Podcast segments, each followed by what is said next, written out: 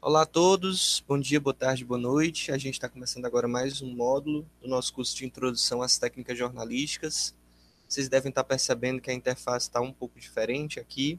Estou tendo que usar o próprio Google Meet para gravar a aula, porque o meu computador tem uns problemas recentemente, mas espero resolver tudo em breve. Vamos ao que interessa, então.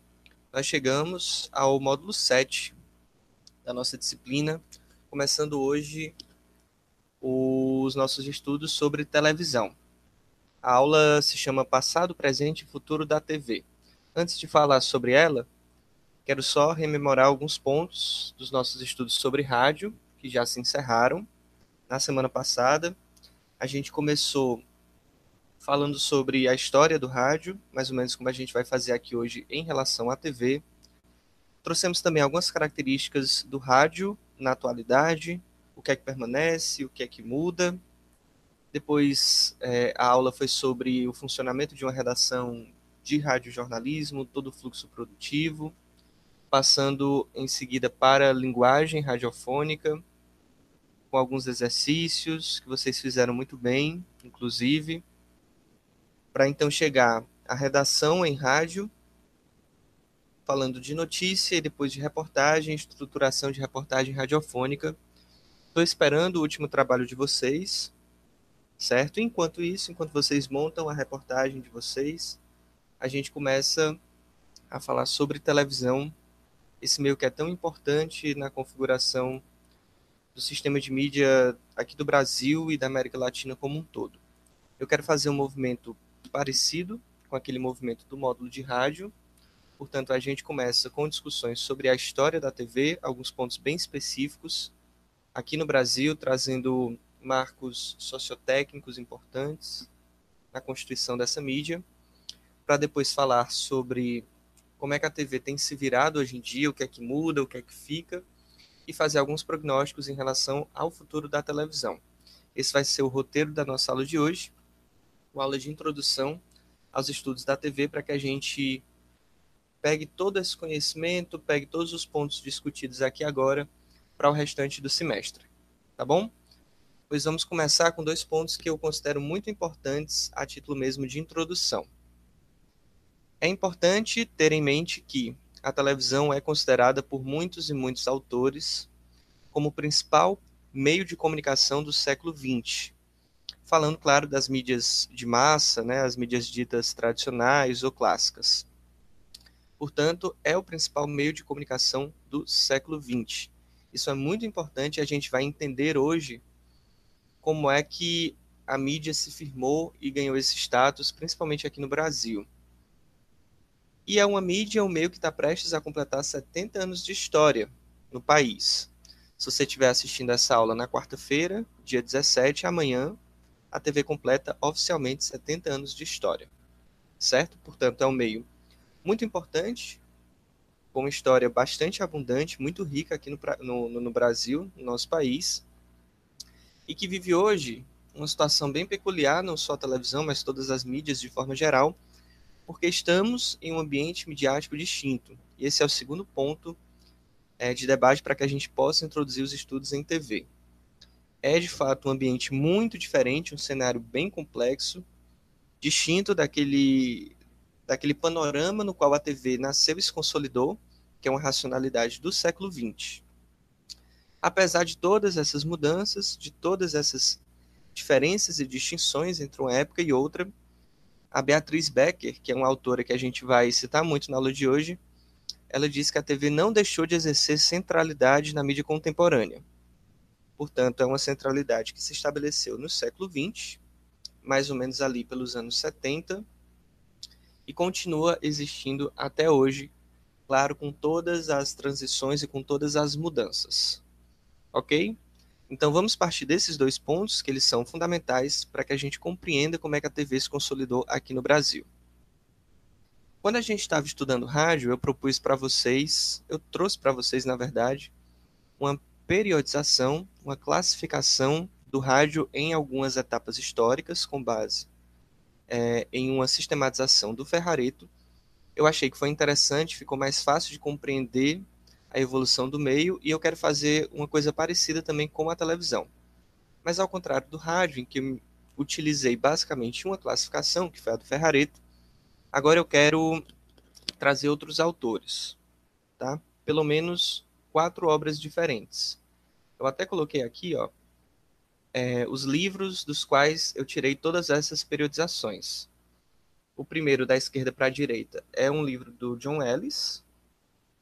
Depois, tem uma proposta do próprio Ferrareto, com um outro autor chamado Fernando Morgado, que está dentro desse livro, A Nova Televisão, do YouTube ao Netflix, que é um, uma obra super recente.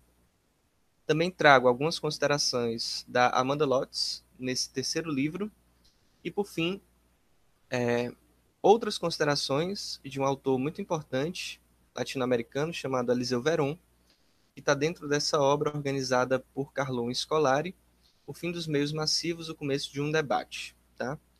São propostas de linhas teóricas diferentes, por vezes conflitantes em alguns sentidos, trazem etapas distintas, mas eu tentei fazer uma síntese de todas elas e propor a partir da proposta, com o perdão da redundância.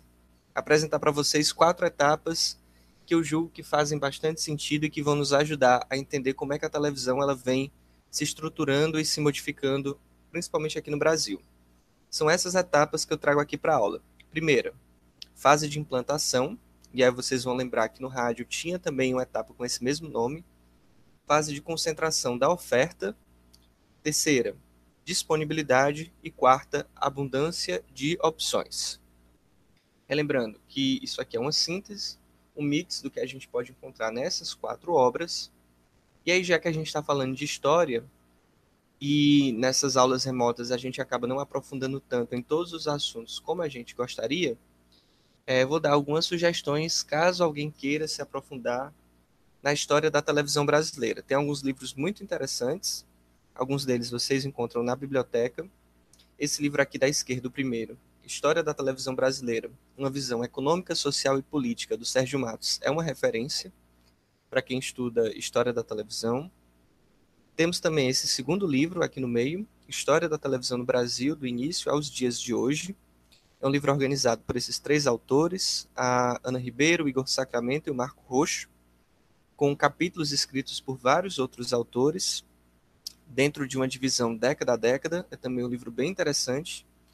E para quem está mais interessado hum, nos pontos mais recentes, naquele que tem acontecido mais recentemente dentro da televisão e do telejornalismo, eu sugiro esse terceiro livro, que é da Beatriz Becker, essa autora que eu já citei e que ela vai voltar outras vezes na aula de hoje. Televisão e Telejornalismo Transições. É um livro recente, de 2016. Beleza? Pois sem mais delongas, vamos começar aqui nos nossos estudos, pensando em cada fase especificamente como elas é, acabaram transitando, né? Quais foram os pontos de inflexão que fizeram com que uma fase passasse para outra. A primeira etapa é a, é a etapa de implantação, que ocorreu na década de 1950, a primeira década de existência da televisão brasileira. A TV, ela nasce oficialmente aqui no Brasil, não só no Brasil, mas na América do Sul, no dia 18 de setembro de 1950 pode ser inclusive que você esteja assistindo a essa aula exatamente na data de comemoração dos 70 anos da TV no Brasil. Nesse momento, nesse dia específico, foi inaugurada a TV Tupi de São Paulo, primeira emissora de televisão da América do Sul. Inclusive, trouxe aqui um cartaz para vocês, à direita do slide, que é uma espécie de comemoração dessa inauguração da TV Tupi. Tem até aqui, ó, em, em letras garrafais, né, em caixa alta, a primeira estação de televisão da América do Sul. A TV Tupi de São Paulo foi criada e fundada por um grande empresário da comunicação, o Assis Chateaubriand. Talvez vocês já tenham ouvido falar nele. Ele já era um magnata das comunicações na época, né? Já, já tinha jornais, enfim, já estava inserido nesse, nesse meio empresarial da comunicação e foi a cabeça por trás da implantação da TV aqui no Brasil. TV Tupi de São Paulo, de 18 de setembro de 1950. Houve um grande evento de inauguração que foi transmitido com várias atrações em formatos distintos, como se é, os produtores da época, as pessoas que estavam implantando a TV, quisessem mostrar para o público todas as potencialidades daquele meio e todos os tipos de programas, de atrações, de assuntos que poderiam ser veiculados na televisão daí em diante. No dia seguinte à inauguração, portanto, em 19 de setembro, já foi ao ar o primeiro telejornal do Brasil, Imagens do Dia. Certo? Então, o telejornalismo ele esteve presente desde o começo, ainda que de forma incipiente e um pouco improvisada nesse início. De 52 a 70, é, foi transmitido também na TV Tupi o seu Repórteresso, ou simplesmente Repórteresso. Eu quis trazer aqui para vocês esse ponto específico, porque percebe-se que é uma experiência que também estava desde os primeiros anos da TV, e a gente já falou do Repórteresso no rádio, nas aulas de rádio. Era um noticiário de rádio, cujo formato surgiu nos Estados Unidos e que depois foi transplantado para a televisão aqui no Brasil, e também fez muito sucesso, assim como a sua versão radiofônica. Era vendido como repórter Esso testemunha ocular da história, certo? E o nome Esso é por conta da empresa que patrocinava é, essa experiência radiofônica barra televisiva. Tá? Também foi veiculado pela TV Tupi. O que é que marcava essa primeira década da televisão, que a gente está chamando aqui de fase de implantação? Muito improviso, e aí talvez vocês estejam lembrando das aulas de rádio, em que o começo do rádio também foi de improviso, a gente pode falar a mesma coisa aqui da televisão. Havia pouca disponibilidade de aparelhos receptores. É, existia muita intenção de transmitir, muita vontade de, de fazer os programas, os primeiros programas, mas pouca gente assistia porque não existiam aparelhos receptores nas casas das pessoas. E também nesse começo a experimentação de uma nova linguagem a ser consolidada da mesma forma como aconteceu no rádio. Muita adaptação no começo, é, a inexistência de uma linguagem própria específica que foi demorando algum tempo, alguns anos, até que a gente pudesse dizer, ah, aqui de fato conseguimos enxergar uma linguagem específica da televisão, tá? No começo, de fato, era muita experimentação. Há até duas passagens interessantes que eu trouxe aqui, que foram retiradas desse livro, aqui esse primeiro livro, História da. Desculpa, o segundo livro, História da Televisão no Brasil, do início aos dias de hoje, tem um capítulo, que é o primeiro capítulo, escrito por essa autora, Barbosa, e ela fala muito desse começo da televisão no Brasil, com é, algumas passagens quase caricatas e folclóricas. Eu vou trazer aqui duas para vocês, para que vocês entendam como é que funcionava né, esse teor de experimentação no começo e de muito improviso ela diz o seguinte: no dia 18 de setembro de 1950, quando a TV Tupi de São Paulo foi inaugurada, a cerimônia de inauguração, ainda sem ser transmitida, come começa às 5 da tarde. Foi uma grande festa. Às 7 horas, descobre-se um defeito em uma das três câmeras, o que faz com que o show inaugural só começasse a ser transmitido após as 8 horas. Então, essa grande festa de inauguração tinha três câmeras, na verdade, Existiam três câmeras em toda a emissora. Uma delas pifou, não se sabia o que fazer. Tiveram que lidar com duas câmeras mesmo. E a inauguração, que estava prevista para começar às sete horas, atrasou uma hora e foi só com duas câmeras mesmo. Era o que dava para fazer no momento.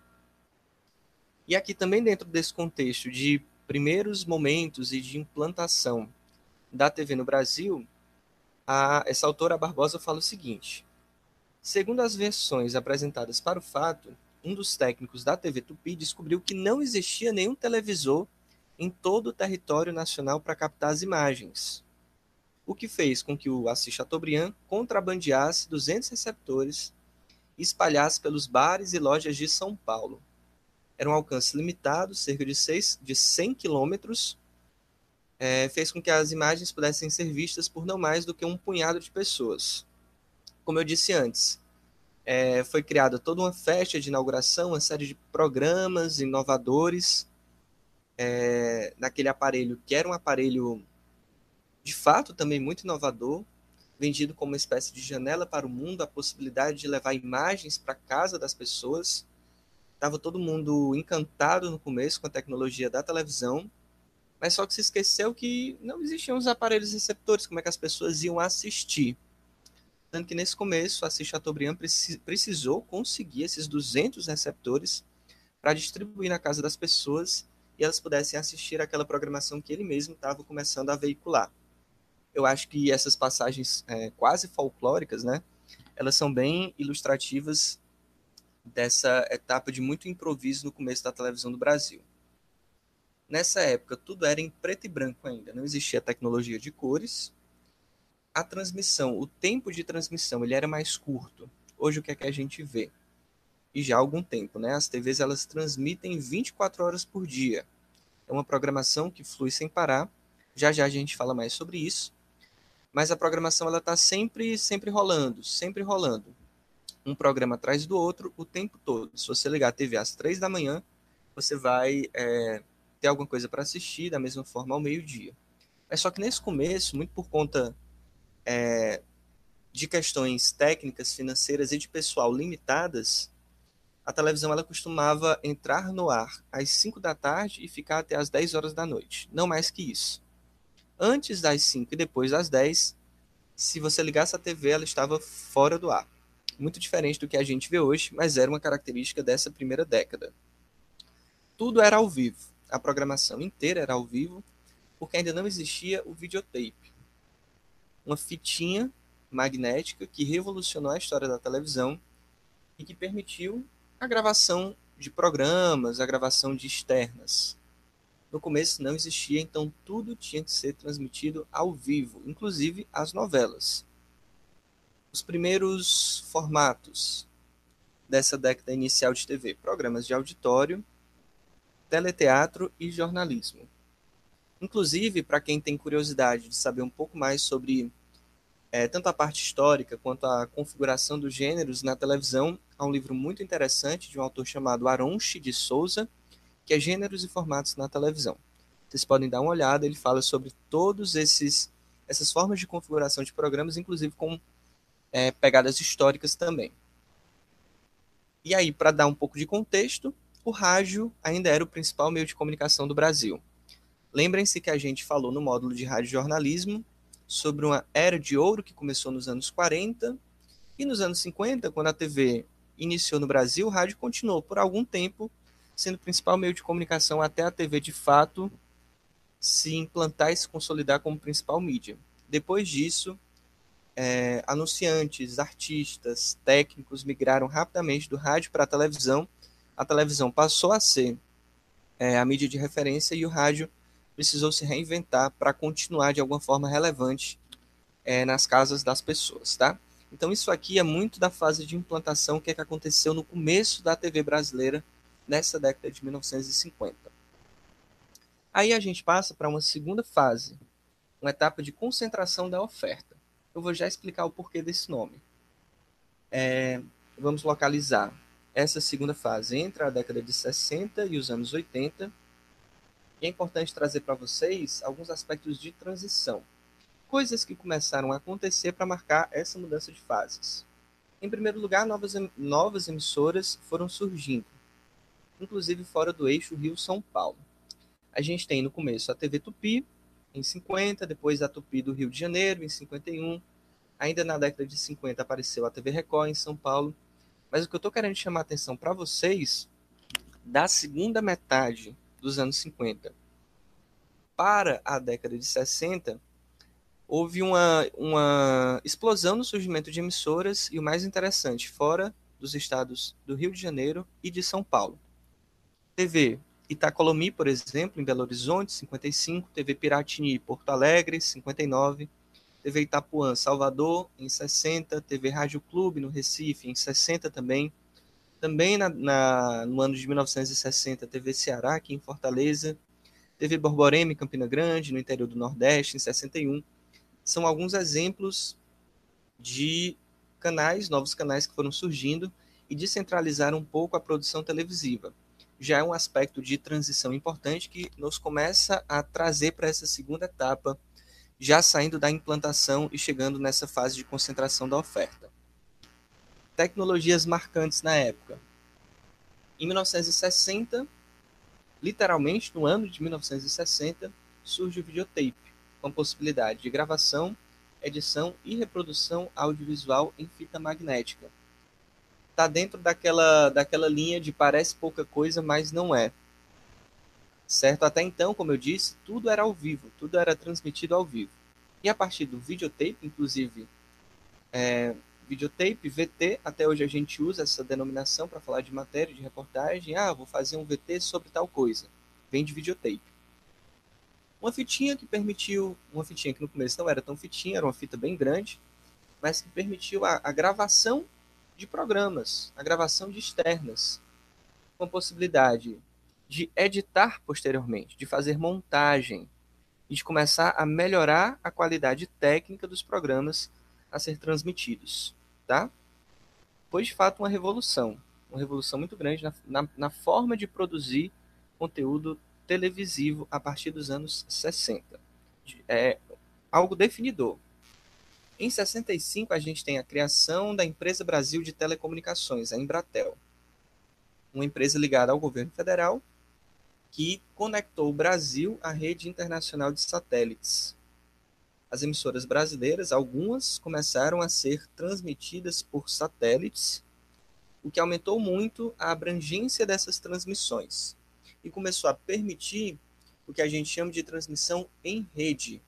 Também é outro marco importantíssimo na história da TV brasileira.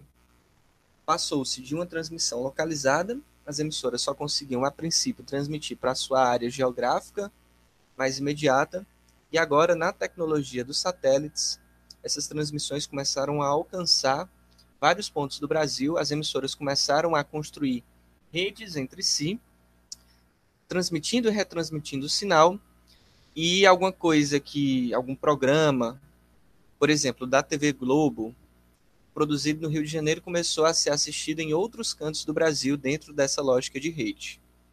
Falando em TV Globo, em 65, outro marco importante, é inaugurada a TV Globo, que não por acaso a gente chama até hoje de Rede Globo, porque ela se estrutura nacionalmente graças a essa rede terrestre e de satélites que foi montada pela Embratel. Então ela se serve muito dessa evolução tecnológica da segunda metade dos anos 60 para se transformar rapidamente na maior emissora de televisão do Brasil. Inclusive, o Jornal Nacional, que estreou em 69, ele foi o primeiro programa da TV brasileira a ser transmitido para todo o território nacional, dentro dessa lógica. É até interessante, eu vou tirar aqui a, a apresentação de slides, para quem tiver mais interesse sobre a história da Rede Globo, a gente tem aqui ó, no Memória Globo, esse site Memória Globo, do Grupo Globo, traz uma série de aspectos históricos sobre vários dos produtos desse grande conglomerado de mídia. E a gente tem uma parte aqui só sobre os 55 anos da TV Globo. Tá? Você vem aqui, ó, dá para navegar um pouco, eles falam sobre a história, tem alguns VTs da primeira década, ano por ano, como é que foi a inauguração.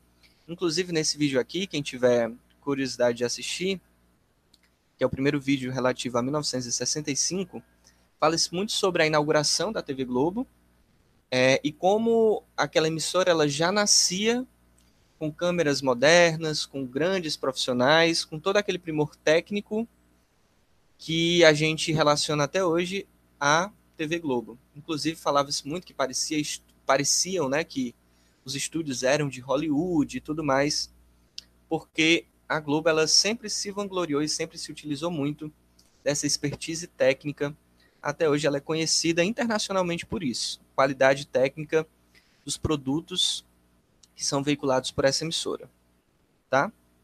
A gente volta aqui para os slides porque é importante falar um pouco também sobre o contexto histórico, o que é estava acontecendo no Brasil naquele momento, nesse momento de fase de concentração da oferta e de grande desenvolvimento tecnológico.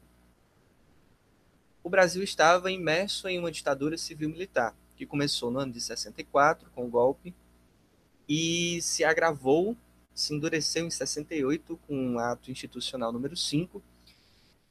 E a ditadura ela só foi acabar lá na segunda metade dos anos 80. Então aqui a gente está no quente da ditadura civil-militar. A televisão ela é utilizada de forma muito muito forte como instrumento de controle político ideológico, às vezes quase como um instrumento de governo de propaganda governista. Não era a primeira vez que se acontecia isso no Brasil. O rádio, por exemplo, também foi utilizado para fins parecidos durante a era Vargas. É, o rádio também foi um grande instrumento de propaganda do fascismo e do nazismo na Europa, ali pela década de 30 e 40. Então não é novidade a gente pensar na utilização da força de alguns meios de comunicação de massa como propaganda ou como aparato oficial de alguns regimes, principalmente regimes totalitários. É, outro ponto importante aqui, que tem muito a ver com a ditadura civil-militar, é a pegada nacionalista e de integração nacional. A gente sabe que o nacionalismo ele foi algo muito importante dentro do governo de militares, Brasil, ame-o ou deixe-o. Essa vontade de integrar o país todo em um só projeto, inclusive com criação de rodovias, utilização da TV para esses fins, as redes nacionais de televisão, elas se inserem muito nessa lógica.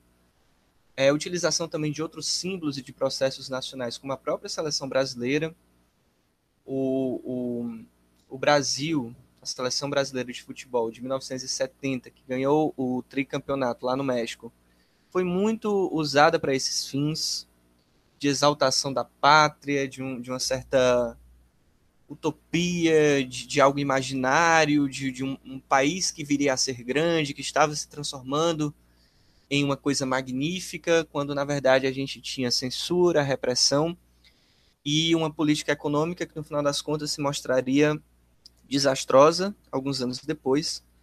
Mas enfim, a televisão ela está dentro dessa perspectiva de nacionalismo e também houve uma fatia importante de certo desenvolvimentismo tecnológico uma série de, de inovações técnicas que começaram a surgir dentro da área de telecomunicações, principalmente no final da década de 60 e no começo da década de 70, sendo um dos maiores exemplos a transmissão a cores, que começou regularmente no Brasil em 1972.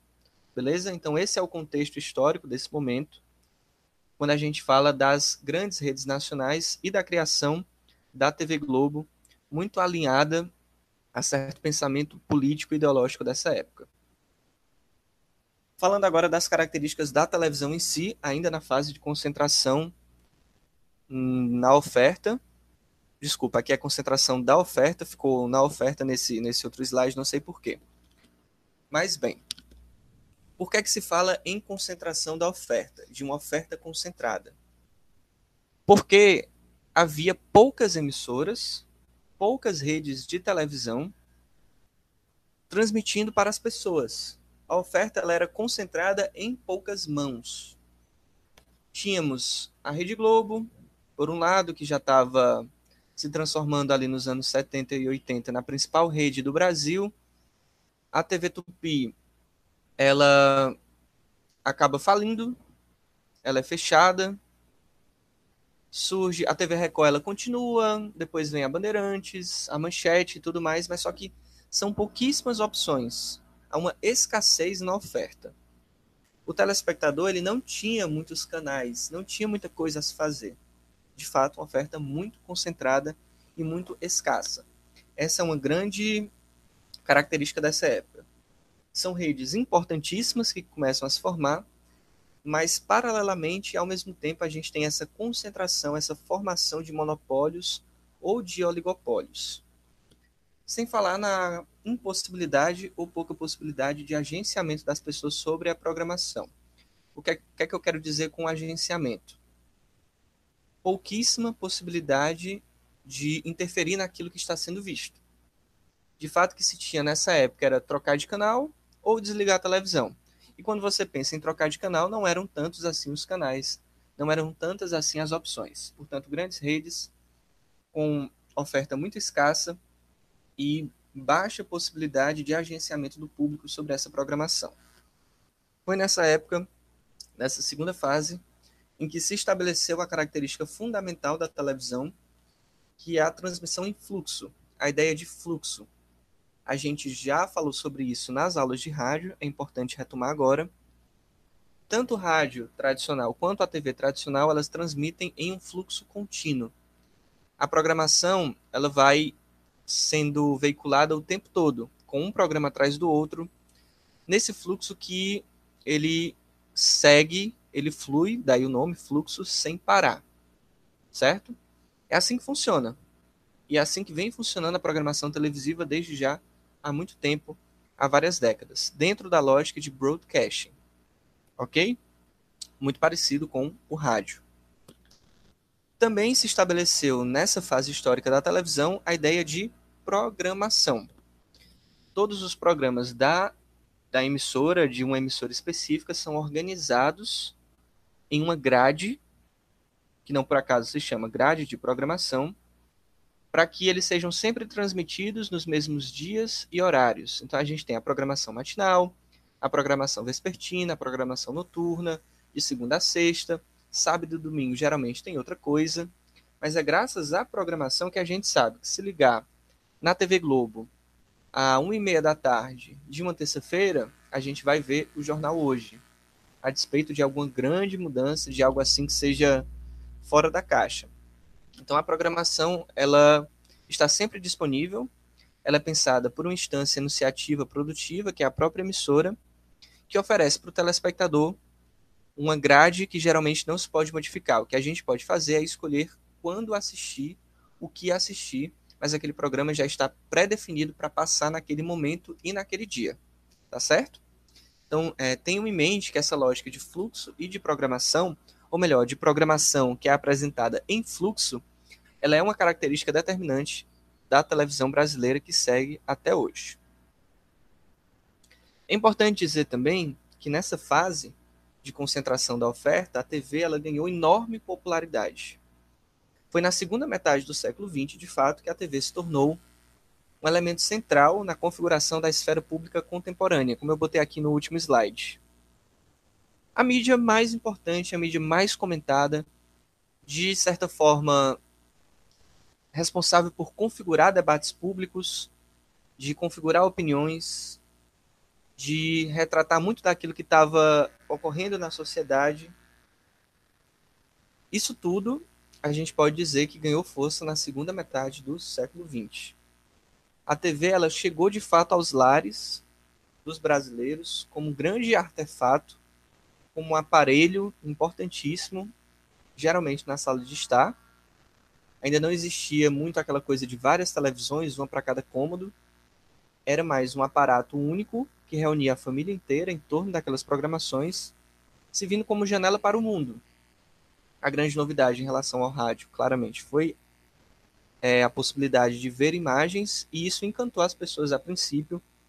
Era como se houvesse a, a possibilidade de ter aqueles artistas, os jornalistas, os acontecimentos dentro da própria casa das pessoas através da transmissão dessas imagens, através dessa janela para o mundo que era e que continua sendo a televisão. A mídia televisiva tornou-se presente na vida diária das pessoas como companheira, como organizadora do cotidiano do telespectador. Não sei se vocês ainda fazem muito disso, mas com certeza se vocês conversarem com os pais de vocês, vocês vão ter essa noção de programação televisiva organizando o cotidiano. Então a pessoa, ela dorme ou dormia depois da novela das nove. Acordava para assistir ao jornal, o Jornal da Manhã. Acordava cedinho para ver o Jornal da Manhã.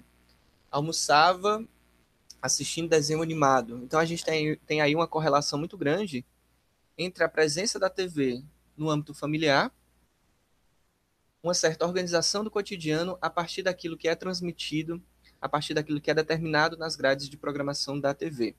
Muito por isso e por vários outros aspectos, a gente conceitua a televisão, ela é conceituada como o meio central, o meio de comunicação central, o mais importante, o mais relevante do século XX. Muito por conta disso que a gente está vendo aqui agora. Chegamos então em uma terceira fase. Agora uma fase de disponibilidade, que eu coloquei aqui entre os anos 80 e os anos 90. É nos anos 80 que começam a pipocar algumas tecnologias que expandiram as potencialidades do público.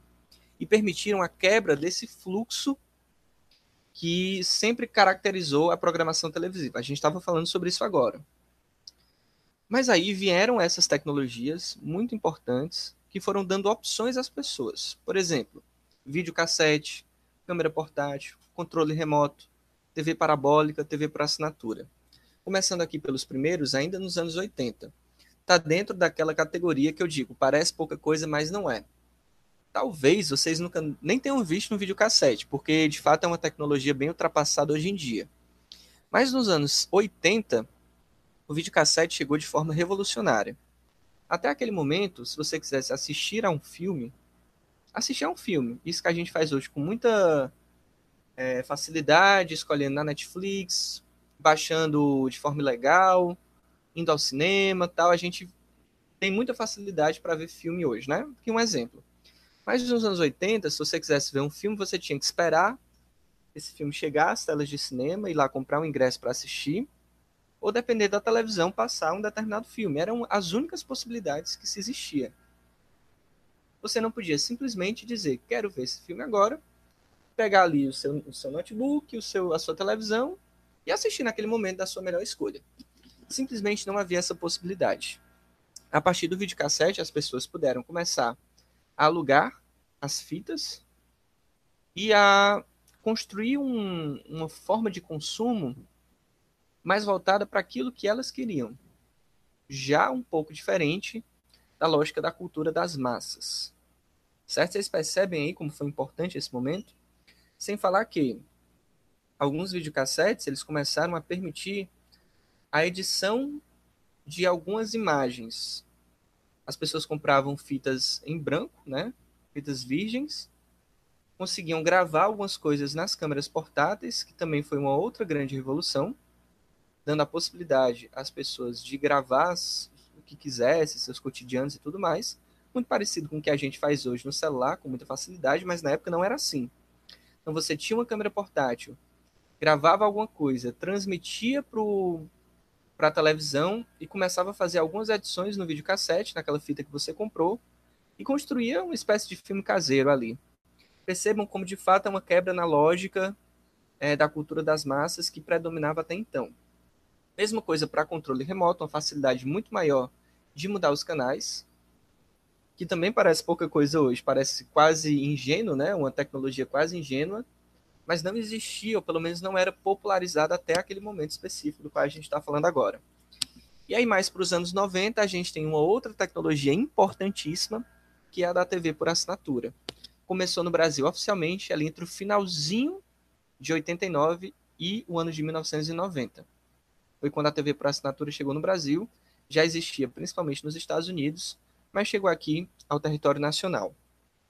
Também algo determinante. A gente tinha na fase anterior uma concentração da oferta, a oferta, portanto, dos programas concentrados em algumas redes, em poucas redes, geralmente em grandes redes, né, grandes emissoras, grandes empresas. E a partir da TV por assinatura, começam a explodir uma série de novos canais. E canais segmentados. Isso que é muito importante. A TV aberta, em geral, ela é generalista, e a TV fechada ela tem programação segmentada. E aí quem queria assistir a desenho animado tinha os canais de desenho. Mesma coisa para jornalismo, vida animal, é, o que mais? Esportes, séries e filmes. Os canais eles começaram a existir, começaram a dar muito mais opções para o público. Por isso que a gente está falando agora de uma fase de disponibilidade. Os conteúdos começaram a ficar mais disponíveis ao contrário do que eu estava falando na etapa anterior, certo? Então, TV por assinatura foi importantíssima nesse momento. Ela foi crescendo vertiginosamente nos anos 90, nos anos 2000, até a década de 2010. De uns anos para cá, a TV por assinatura tem perdido muitos clientes, de fato, o que nos faz é, o, que nos, o que nos faz, perdão, pensar, imaginar que a gente está de fato já em uma nova etapa porque o grande símbolo dessa fase de disponibilidade, que é a TV por assinatura, tem perdido muitos clientes, principalmente porque hoje a gente tem outras opções de consumo em audiovisual. Vou falar sobre isso já já, tá? Portanto, com tudo isso aqui, com todas essas tecnologias e possibilidades, passaram a existir novas formas de produção e de consumo de conteúdo e veio essa segmentação, a possibilidade de você produzir enquanto produtor, né, enquanto emissora, produzir para nichos específicos, enquanto consumidor, você ir atrás daquilo que mais lhe interessa. Certo? Então, a lógica do broadcasting, ela começou a dividir espaço com o que a gente chama de narrowcasting, que é essa produção por nicho, direcionada a grupos de interesse. Chegamos, portanto, à quarta fase, que eu chamei aqui de abundância de opções. Muito na virada do século, final dos anos 90, começo dos anos 2000, com alguns desenvolvimentos importantíssimos de uns anos para cá. A gente poderia até discutir se, se já não estamos em uma quinta fase histórica da televisão. Mas por enquanto não, vamos ficar aqui nas quatro fases mesmo. O que é que a gente tem? Primeiro, o advento e a popularização da web. Tá?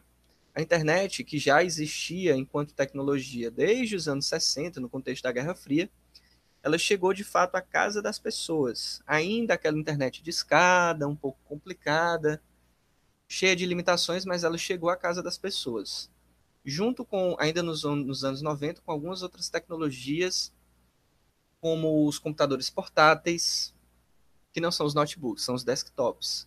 Eram portáteis em termos, porque ainda eram muito grandes, mas não eram mais, né? Não eram mais aquelas, aquelas grandes máquinas que ocupavam a sala inteira. Foi possível que os computadores chegassem à casa das pessoas junto com a internet.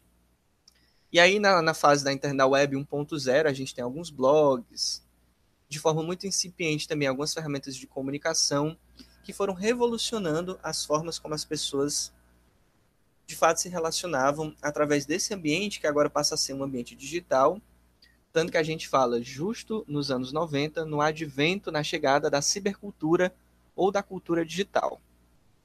Também nesse contexto, telefonia celular e tecnologias móveis, junto com a digitalização dos meios e dos dados, que é o pontapé para que haja de fato uma cultura digital, uma cibercultura, tá? Esse momento é um, é um momento muito importante, porque vou só beber um gole d'água. Porque a gente tem, junto com tudo isso, o nascimento de um novo cenário sociotécnico, mudanças não apenas na seara tecnológica, mas também na forma como os indivíduos se utilizam e criam essas tecnologias. Por isso que a gente fala também dessa parte socio do sociotécnico, que está mais voltada para a sociedade, para o social e para o cultural.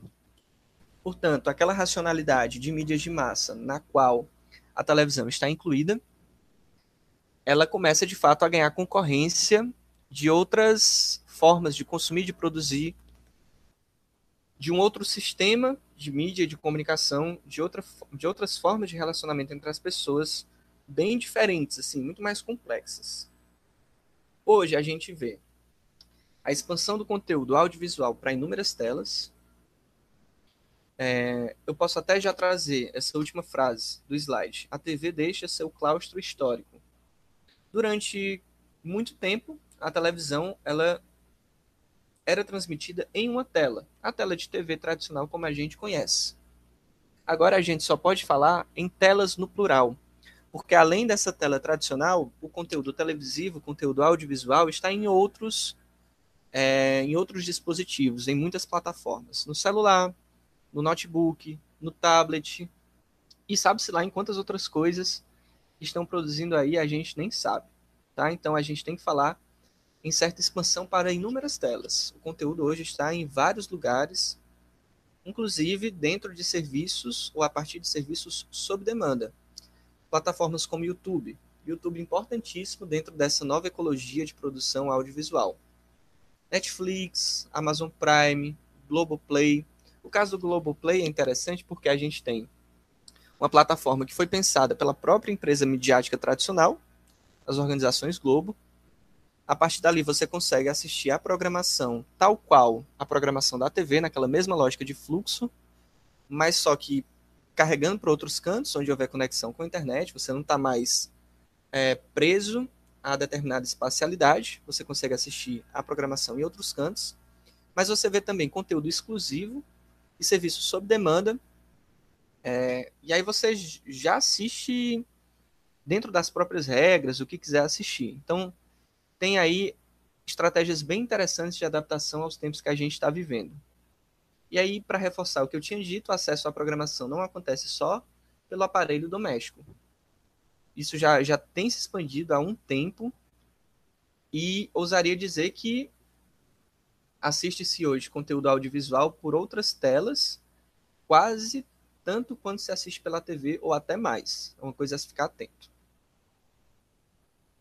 Já que eu trouxe aí o exemplo da Globo, as próprias emissoras elas passam a oferecer seu conteúdo em espaços flexíveis. Isso não só na, na Globo, mas outras emissoras tradicionalíssimas, como a ESPN, por exemplo, tem o Watch ESPN, você assiste a programação pelo celular, enfim, fora de casa e tudo mais. Essas experiências elas podem ser resumidas por esse termo que eu botei até em destaque, Netcash, que é justamente a disponibilização de produtos televisivos pela internet com a possibilidade de vê-los em múltiplos dispositivos.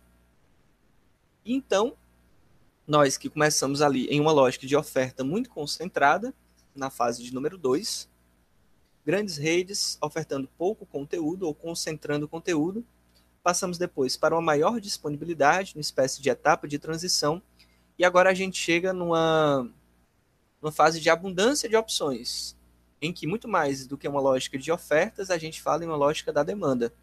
Porque o indivíduo ele passa a demandar aquilo que ele quer. Ele começa a confeccionar a sua dieta audiovisual. Ou seja, ele vai pegar um pouco daqui, um pouco dali, agora eu vou assistir TV no meu quarto, depois eu vou ver um filme na Netflix, é, depois eu vou estar aqui numa condição de movimento, vou estar no ônibus, por exemplo. Se eu tiver com 4G bom, eu posso assistir a uma série no meu celular, ou então um programa, um jogo que está sendo transmitido ao vivo. Hum, talvez eu goste mesmo é de acompanhar os canais de produção de conteúdo no YouTube. Então eu vou mesclando todas essas formas de conteúdo audiovisual para produzir a minha própria dieta, que depende menos, muito menos, das corporações do que se dependia antes. Vejam como a gente está de fato em um momento de transição, numa lógica bastante distinta. Em alguns casos, a gente tem uma recepção que ela é fragmentada, ubíqua e assíncrona. Ela é fragmentada justamente por isso. Se antes, naquela fase de concentração da oferta, os grandes produtores sabiam que a maioria das pessoas iam, iam estar, estariam assistindo aquela mesma programação ao mesmo tempo, cada uma, cada pessoa de sua casa, hoje essa recepção, esse consumo, é muito mais fragmentado. Porque, de fato, alguém vai estar assistindo na TV de casa, outra pessoa vai estar assistindo do celular, uma terceira pessoa não vai querer assistir aquilo, vai consumir os seus youtubers favoritos, os seus conteúdos favoritos no, no YouTube ou em outras plataformas de hospedagem, compartilhamento de vídeo. Então, a gente tem, de fato, uma audiência muito fragmentada. É também ubíqua, porque ela está em todos os cantos, a gente consegue, claro, com todas as ressalvas de conectividade e também todas as questões sociais e econômicas, econômicas que estão envolvidas nisso, mas é, uma parcela da população consegue acompanhar conteúdo em qualquer lugar, por isso que a gente tem esse, esse caráter ubíquo, e é também assíncrona, porque você pode assistir a determinada programação na maneira que for melhor para você, tá? É, inclusive, esse outro ponto aqui, ó, traz muito disso, possibilidade de se relacionar com a TV a partir das próprias regras. Eu vou ver o que eu quiser, quando eu quiser, onde eu quiser e da forma como eu achar melhor. A produção síncrona ainda continua existindo, é aquela em que determinado enunciador, determinado destinador midiático é, transmite um conteúdo específico e eu acompanho aquele conteúdo na hora em que ele é transmitido. Essa é uma recepção síncrona. Mas eu posso também ter essa recepção assíncrona, o conteúdo ele foi produzido e transmitido ou disponibilizado em um momento passado e eu deixo para ver quando eu achar melhor, certo? Isso de fato complexifica as formas de transmissão de conteúdo televisivo. O poder de decisão, então, ele recai muito mais hoje sobre o consumidor. Ele está mais para o consumidor. Pois bem, já que falamos dessas fases, dessas fases históricas, acho que já é possível entender como a televisão ela se estabeleceu e se estruturou aqui no Brasil. Lembrando que quem quiser saber mais sobre isso, tem aqueles livros bem interessantes que eu deixei como sugestão para vocês no começo da aula. Cabe agora a gente falar desse cenário de intensas transformações. Deu para ver que, de fato, essas mudanças elas estão ocorrendo, elas estão em curso, e é, o panorama em que a TV se insere hoje ele é bastante diferente daquele da fase de, de implantação e da fase de concentração da oferta. Porque o consumidor é diferente, as tecnologias são diferentes, o ecossistema ele é diferente. Tudo isso tem mudado e gera implicações diretas dentro da TV enquanto mídia. A gente pode até se fazer essa pergunta, que eu coloquei aqui de fato como forma de pergunta. O monopólio das mídias tradicionais está em xeque? E aí, quando eu falo de mídias tradicionais, eu estou me referindo especialmente à televisão. Se a gente considerar que a TV ela foi dominante, ela monopolizou as atenções durante todo o século XX, talvez até o começo do século XXI. Esse monopólio ele continua existindo em um cenário de produção transmídia, em um cenário de redes sociais, de internet, de WhatsApp, de outras formas de se comunicar. Será que a TV ela continua exercendo esse monopólio? É uma pergunta que eu deixei aí para que vocês reflitam. O que a gente sabe é que nada permanece intacto diante desse ambiente comunicacional que ele é bastante complexo. Então, de fato, a gente está vendo mudanças em curso. Resta saber as dimensões e o alcance dessas mudanças. E aí, muito nesse sentido, há algumas correntes teóricas que sentenciam, que pregam a morte da TV. Que a TV não, não tem mais condições de existir, que o cenário é muito diferente, não só a TV, mas os meios massivos, né, entre aspas, de forma geral, eles não têm como continuar dentro de uma lógica completamente distinta. Ou pelo menos vai morrer ou deve morrer uma das maneiras de existência, uma das maneiras de ser da televisão. Algumas outras abordagens falam de uma adaptação muito ampla diante desse novo cenário, desse cenário que a gente está discutindo aqui. Que é um cenário primeiro de cibercultura, depois de é, cultura da convergência, como fala James. Não sei se vocês já estudaram um pouco sobre cibercultura e cultura da convergência, mas com certeza vocês vão ter contato com esses termos durante o curso. Se vocês tiverem curiosidade para entender um pouco mais sobre isso, me falem que eu posso é, gravar um áudio, montar um material, fazer uma sugestão específica, uma sugestão de leitura, né? Especificamente sobre cultura da convergência e cultura da conexão, que é um termo um pouco mais atual. Enfim, a gente tem esse cenário que tem pressionado as formas de existir, as formas de, de fazer das indústrias tradicionais, tá? E aí, é, essas correntes elas são tão fortes que tem surgido vários termos para tentar classificar ou nomear essa televisão contemporânea, a televisão atual. Por exemplo, pós-industrial, pós-massiva, pós-broadcast, pós-TV, TV expandida, hipertelevisão é, o uso desse, desse prefixo pós já nos diz muita coisa, né? Porque pós dá a ideia daquilo que vem depois. Se alguma coisa vem depois, o que estava antes foi ultrapassado de certa forma. Como é que a gente pode falar então de pós-TV? É uma, uma TV que vem depois da televisão que já existia? Vejam então que dentro de cada um desses termos, ainda que não seja intencional, dentro de cada um deles você consegue perceber alguma abordagem que propõe outra televisão, ou que propõe algo que vem depois da televisão, ou que diz nas entrelinhas que a TV que existia ou que ainda existe não existirá mais. Ou no mínimo que ela vai se expandir, porque a TV agora é expandida, a exemplo do rádio, ou de uma hipertelevisão, porque ela está em todos os cantos, em todas as telas. É importante a gente fazer quase uma análise discursiva desses termos que são utilizados para caracterizar a televisão atual. E como eles carregam em si essa ideia de ultrapassagem, né? de ultrapassar uma coisa que talvez não exista mais. Por outro lado, a gente encontra autores que falam que a TV existe, como a Beatriz resiste, perdão, como a Beatriz Becker, e que na verdade ela tem passado por revoluções inéditas. Está muito dentro daquele caráter de adaptabilidade e de resiliência que a gente viu com força no rádio a gente pode falar a mesma coisa da televisão. Ela vem se, ela vem se modificando durante algum tempo, não como rádio, porque o rádio ele passou por poucas e boas. Agora que a TV está sentindo mesmo o que é ver a sua hegemonia e centralidade ameaçada, mas a gente pode pensar nessa mesma característica de resiliência e adaptação para a TV, tá? E a Beatriz Becker, ela fala que a televisão ainda é a principal fonte de informação e de entretenimento para a maioria da população brasileira. Olha como é interessante isso. Ela não deixou de exercer centralidade, principalmente pela possibilidade de acompanhar o mundo ao vivo.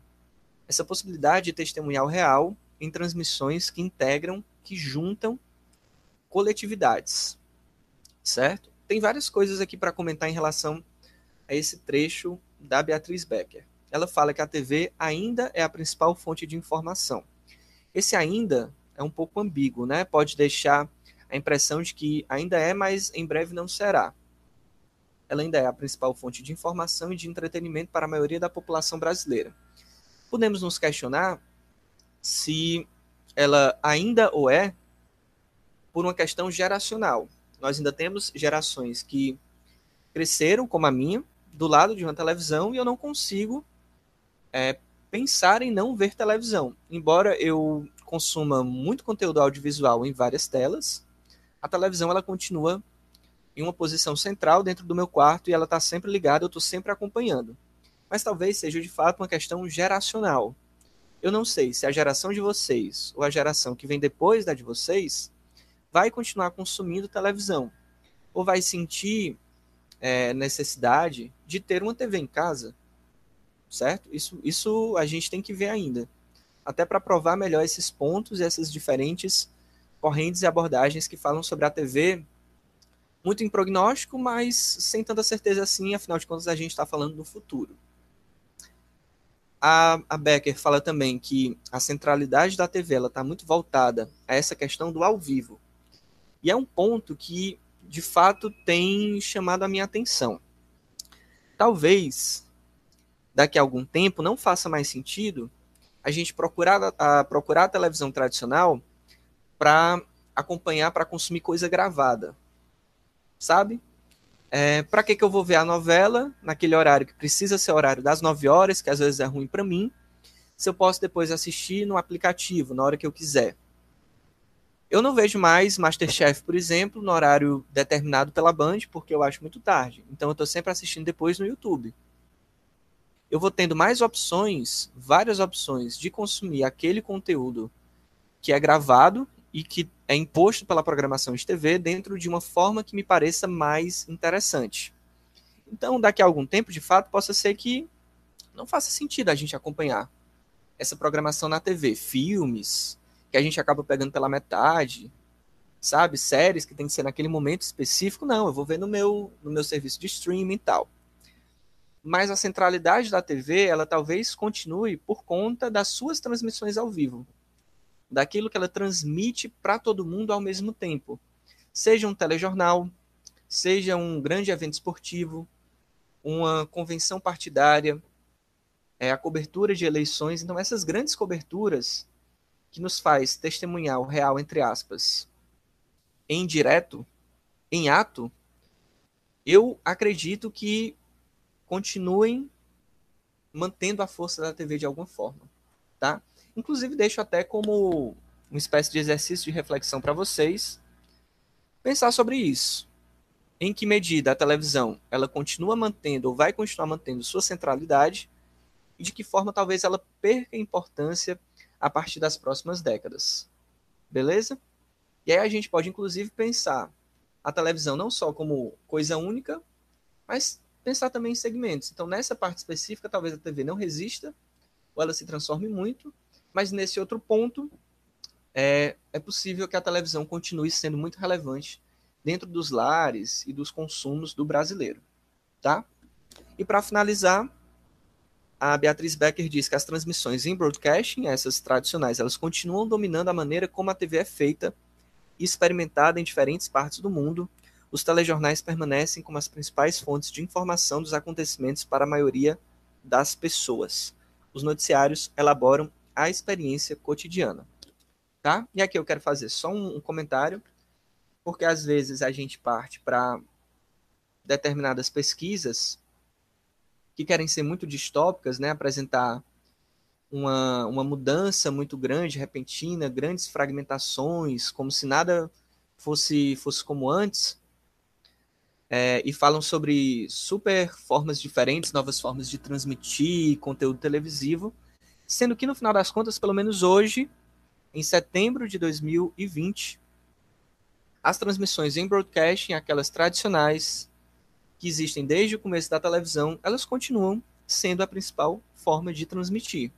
Não sabemos até quando, não sabemos com que alcance, mas se a gente quer fazer um quadro justo sobre a televisão, a gente precisa entender, claro, que há muitos processos novos, mas diversas coisas, diversas estratégias, elas continuam como antes. Beleza? Foram essas as reflexões que eu quis trazer para introduzir os estudos sobre televisão. A gente tem aqui as referências bibliográficas. Algumas coisas estão lá no no Classroom. Também há outras sugestões no nosso plano da disciplina. Quem quiser se aprofundar sobre esse aspecto aqui, sobre esse assunto específico, pode ficar à vontade. Lembrem-se que na semana que vem a gente vai ter uma aula ao vivo sobre o funcionamento da televisão.